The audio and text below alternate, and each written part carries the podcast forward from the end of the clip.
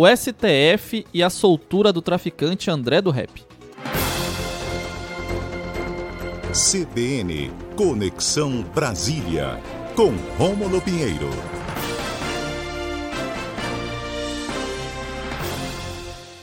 Bom dia, Rômulo Pinheiro, tudo bem?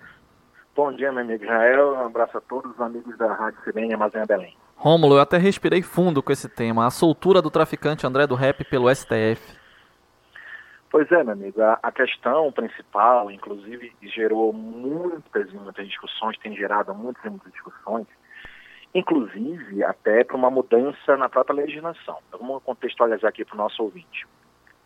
É, com o pacote anticrime ano passado, foi, incluída um, foi incluído um artigo no Código de Processo Penal que autoriza, que na verdade determina que o magistrado, que o juiz, ele de 90 em 90 dias, ele acaba reanalisando as condições da prisão preventiva de um acusado.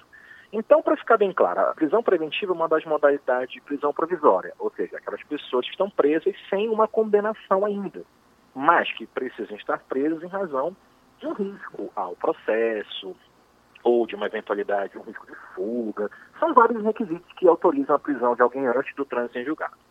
Ocorre que acontece o seguinte, por que, que foi incluído esse artigo novo no Código de Processo Penal?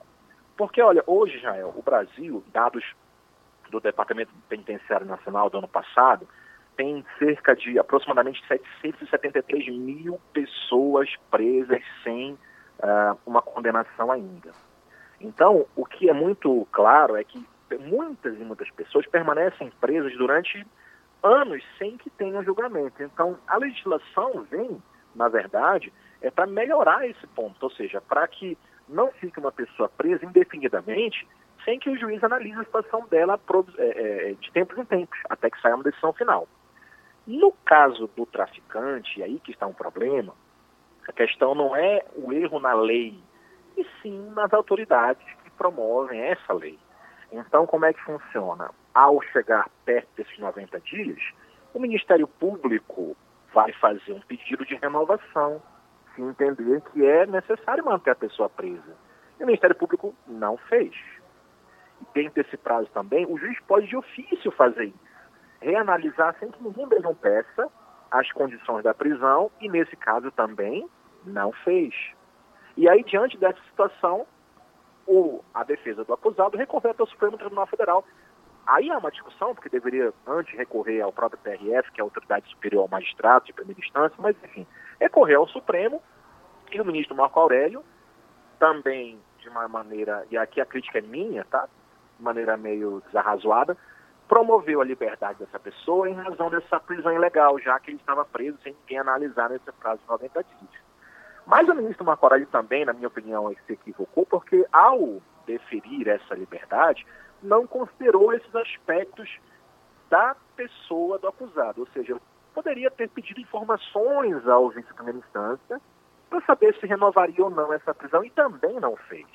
Então você encontra um, um grande erro coletivo, tanto do ministro como do juiz, do promotor, e agora querem mudar o próprio artigo 316, como se esse artigo fosse capaz de liberar as pessoas de risco na rua, grandes traficantes.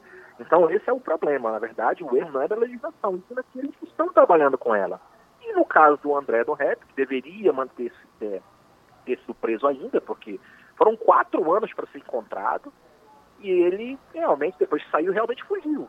Então o vício foi nas pessoas que estavam movimentando isso, não na própria lei.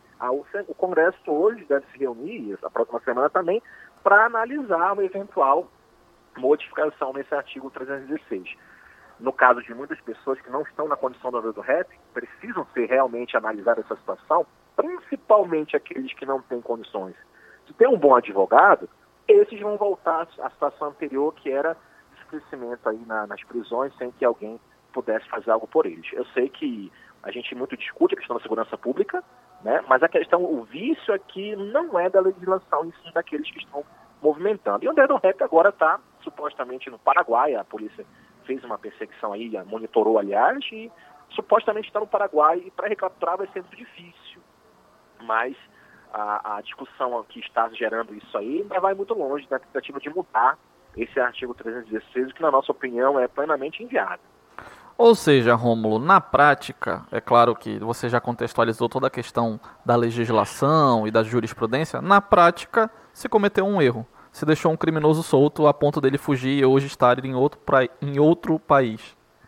Exatamente, meu amigo. E esse erro foi um erro coletivo, tanto do ministro Marco Aurélio, que poderia ter solicitado informações ao juiz de origem, com o Ministério Público que não, não pediu renovação da prisão que era necessária, tanto é que a pessoa fugiu, e do próprio magistrado que poderia ter feito isso de ofício, ou seja, sem ninguém ter solicitado, e também não fez. Nesse conjunto de erros, quem perde é a sociedade. Tá certo. Rômulo Pinheiro, toda terça-feira aqui conosco, fazendo o Conexão Brasília no Boletim Amazônia. Ele que é advogado, ele que também é mestre em Direitos Humanos. Muito obrigado, Rômulo. Muito obrigado a todos e até a próxima terça. Até a próxima terça. E você que é nosso ouvinte pode participar com a gente mandando a sua mensagem através do nosso número de WhatsApp, o 9